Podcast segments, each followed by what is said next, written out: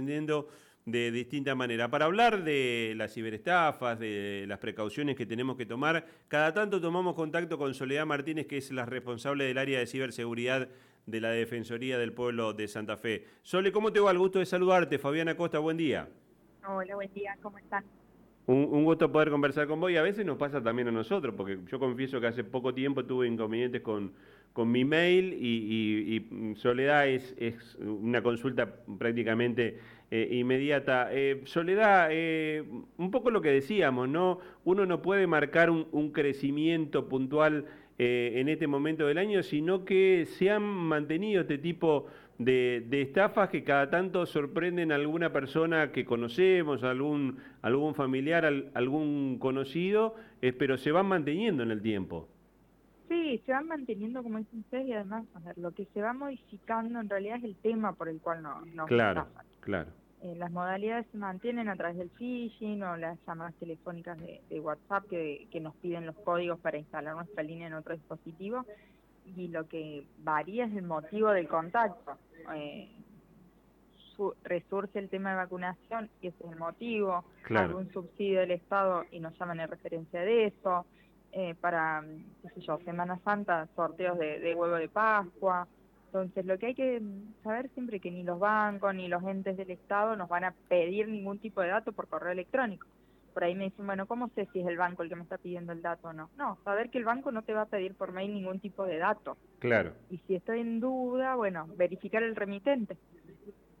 a, veces, a veces inclusive algunas comunicaciones de, tipo telefónica que también se, se suceden, eh, contándole a la gente que han tomado un préstamo, que lo tienen que dar de baja. En esa, en ese ida y vuelta te van pidiendo, te van sacando datos y te terminan eh, estafando este, verdaderamente, ¿no?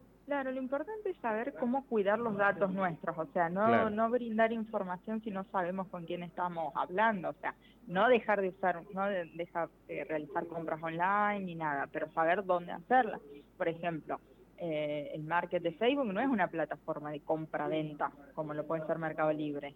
Mercado Libre da garantía de compra si el proceso se completa al 100% dentro de la plataforma, pero Facebook no es una plataforma de, difusión, de, intercambio, no de, compra-venta que nos va a dar garantía de, seguridad de la compra. Soledad, eh, ustedes vienen trabajando desde la Defensoría del Pueblo y, esto ha motivado también una decisión de mm, eh, la, eh, el ente que regula las comunicaciones en la República Argentina, eh, que lo tiene a José Corral como uno de los directivos, que es este, la implementación de los datos biométricos para la reposición del chip, porque muchas veces nos roban todos los datos que tenemos en el celular pidiendo la reposición de nuestro, del, del, número a través de nuestro chip y allí se quedan con toda la información, lo que se denomina como duplicación de chip. Sí, es el SIM swapping, se llama, eh, nosotros en septiembre le habíamos presentado una nota al director de, ENACOM, a José Correal, planteándole la problemática.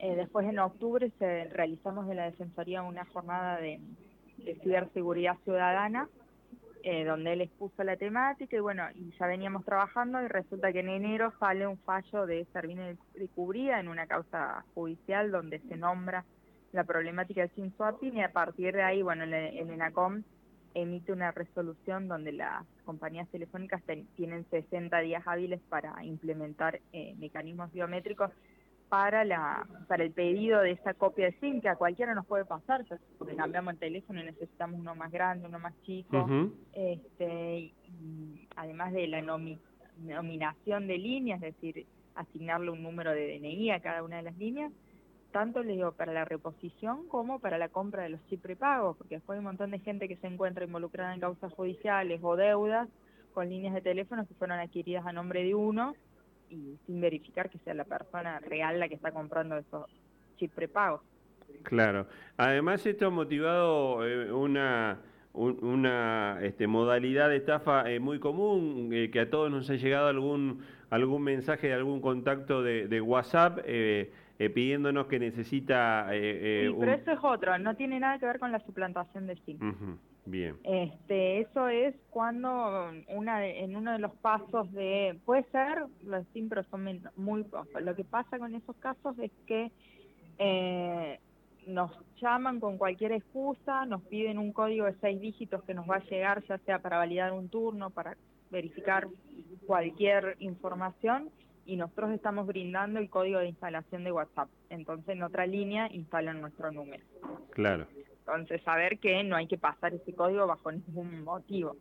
Este, estar atento, incluso el mensaje dice no comparta este código y terminamos eh, compartiendo esa información y ahí es cuando eh, se hacen pasar por nosotros para, para hablarnos y pedirnos dinero. Y si nos llega un mensaje así, comunicarse con las, con las personas de manera telefónica antes de hacer cualquier transferencia. Claro.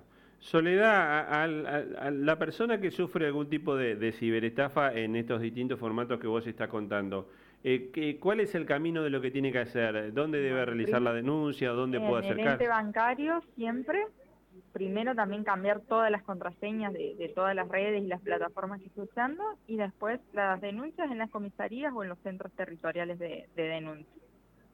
Para estar cubierto por la posibilidad de que a partir de alguna información nuestra también se genere alguna estafa a terceros. Sí, a ver, en caso de, en esto de WhatsApp, la víctima es quien realiza la transferencia, no a quien le suplantan la identidad. Claro. Eso hay que, tenerlo en cuenta también porque la, suplantación de identidad digital en Argentina no está tipificada como un delito. Bien. Eh, Soledad, y, muchos ya eh, dan un paso adelante con todo esto que se está hablando de la, de la inteligencia artificial, de lo que se va a venir, ¿no? Porque si nos cuesta tanto eh, el manejo de la tecnología, temas redes sociales, con, con, todo lo que está pasando, muchos piensan este, con, con, esto que estamos comenzando a ver de la inteligencia artificial, eh, va a exigir de, de, nosotros mucha más atención. ¿Ustedes ya están analizando esa, esa situación? No, este, lo que hay que hacer es el resguardo de los datos personales. Si nosotros como ciudadanos no le damos el valor que tienen a nuestros datos y los cuidamos y tenemos las redes privadas, este, es muy complicado por más que se implementen medidas de, seguridad. Hay en otros países que han suplantado la voz de una persona, un familiar, a través de aplicaciones de inteligencia artificial. Acá todavía no ha pasado. Pero es porque nosotros difundimos videos de TikTok y de Instagram por todos lados, a cualquier hora, en cualquier persona. O sea, hay un colega que dice, nosotros no vamos con el álbum de fotos impreso caminando por la peatonal mostrándoselo a todo el mundo pero con redes sociales sí lo hacemos y mientras más gente, por más que yo no la conozca, vea esa información mía, mejor. Y no es así, tenemos que darle el valor a lo que es la imagen, la voz nuestra y, empezar a cuidar esos datos, porque es la, mejor manera de, prevenir de ser víctimas de, estafa. Claro. Soledad, siempre es este, un gusto poder conversar con vos porque nos actualizamos, porque además de muchos conceptos que los tenemos está bueno también reforzarlo y que la gente, como vos decís, eh, comience a darle la importancia que tiene a los datos personales. Así es. Así que bueno, cualquier cosa a disposición y acá en la Defensoría para cualquier consulta de 8 a 18 en atención ciudadana los, podemos recibir. Te agradecemos como siempre la gentileza, que tengas un, lindo día.